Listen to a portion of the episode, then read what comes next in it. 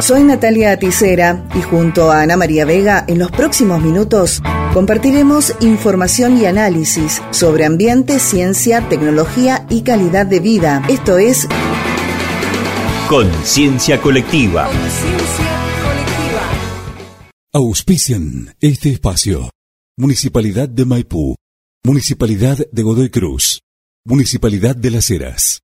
Municipalidad de Capital.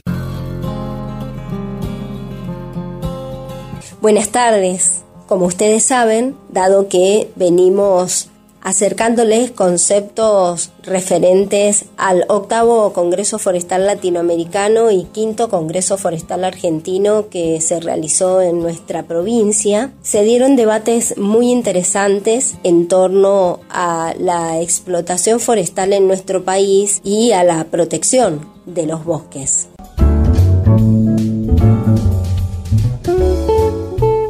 Diversas entidades de Mendoza estuvieron trabajando para la organización de este Congreso y en la apertura pudieron a través de sus referentes expresar las inquietudes de cada sector. Uno de ellos fue Claudio Galmarini, director regional del INTA Mendoza, quien expresaba lo siguiente.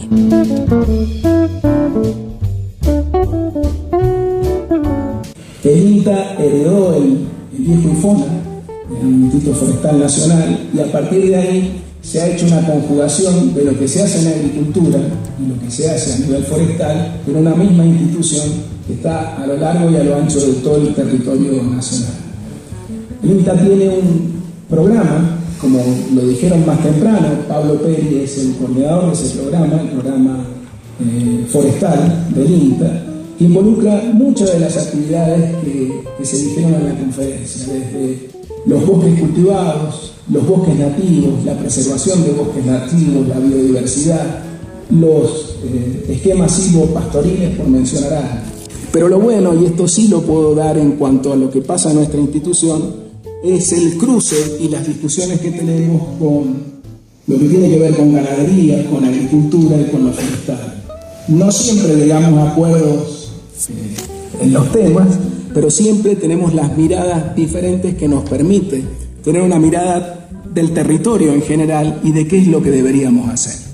Quiero transmitir también el saludo de las máximas autoridades del INTA, nuestro presidente Mariano Garmendia y el director nacional Carlos Parera, que no han podido estar aquí, y referirme un poquito al lema del Congreso, que es el rol vital del bosque en tiempos complejos y cambiantes.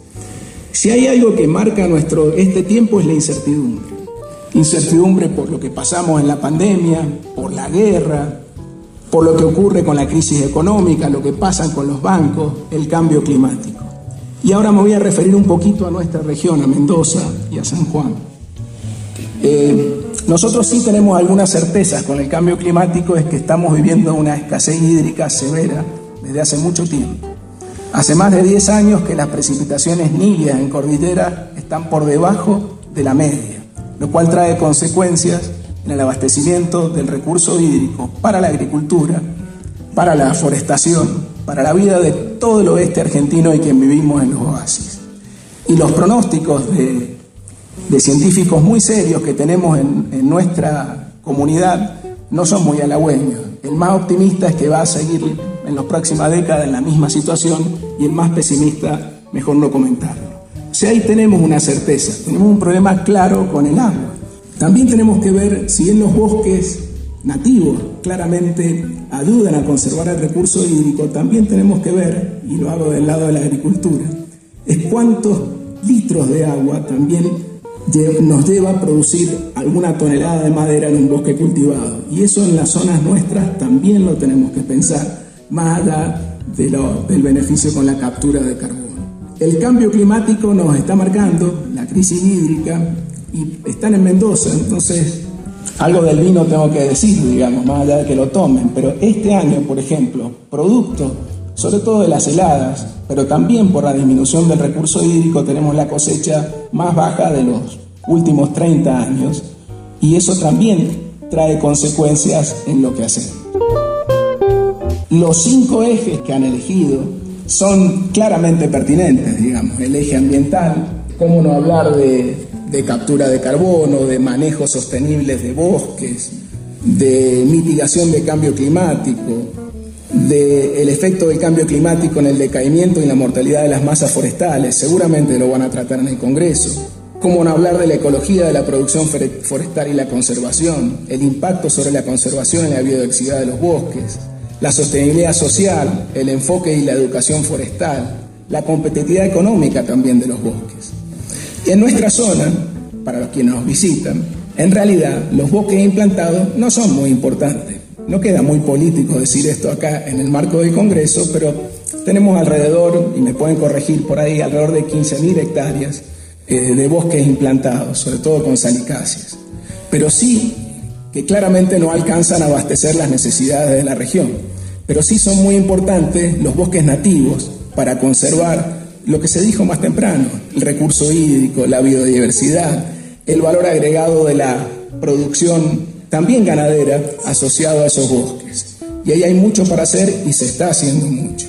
Y por último, el valor agregado y económico, uno que viene de la agricultura, también tiene una mirada ambiental, pero también tiene una mirada económica acerca de cómo tener valor en nuestra madera, nuestros aserraderos, la gente que vive alrededor de la madera. Y este es un ejemplo muy chiquito, pero vamos, este año vamos a construir una agencia de extensión en Malargüe. Malargüe es una, una localidad que está al sur de Mendoza.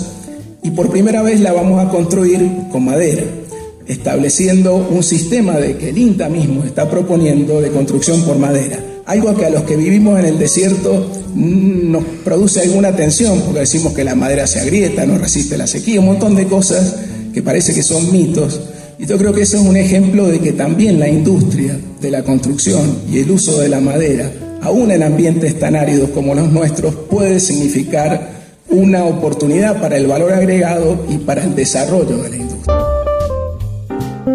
Tal como escuchábamos a Galmarini, la aplicación de la ley de bosques tiene mucho que ver con la localía, es necesario que los gobiernos de cada provincia tomen protagonismo en este sentido. Vamos a escuchar a Daniela García, quien exponía en el Congreso Forestal acerca del papel que cumplen los consejos consultivos de cada provincia.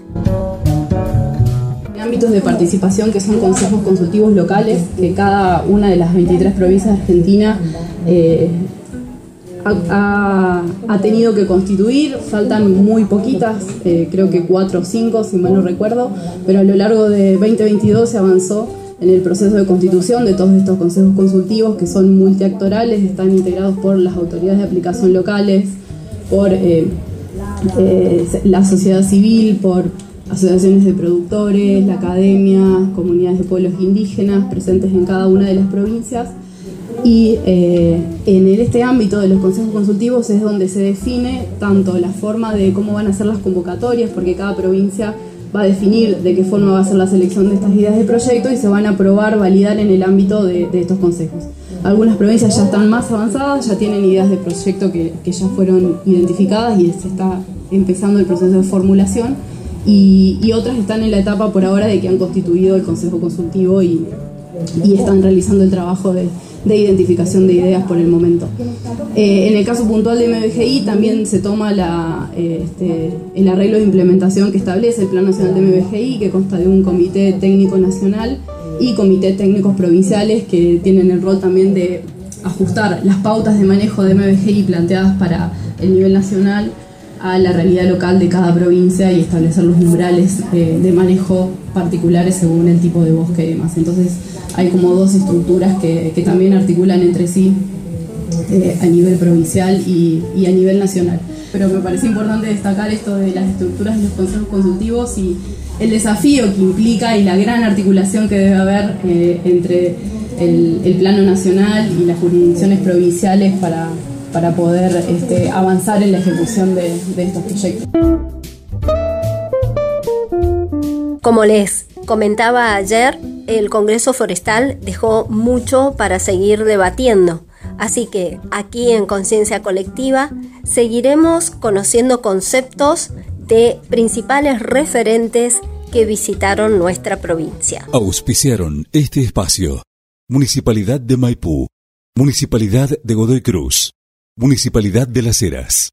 Municipalidad de Capital. Esto fue Conciencia Colectiva.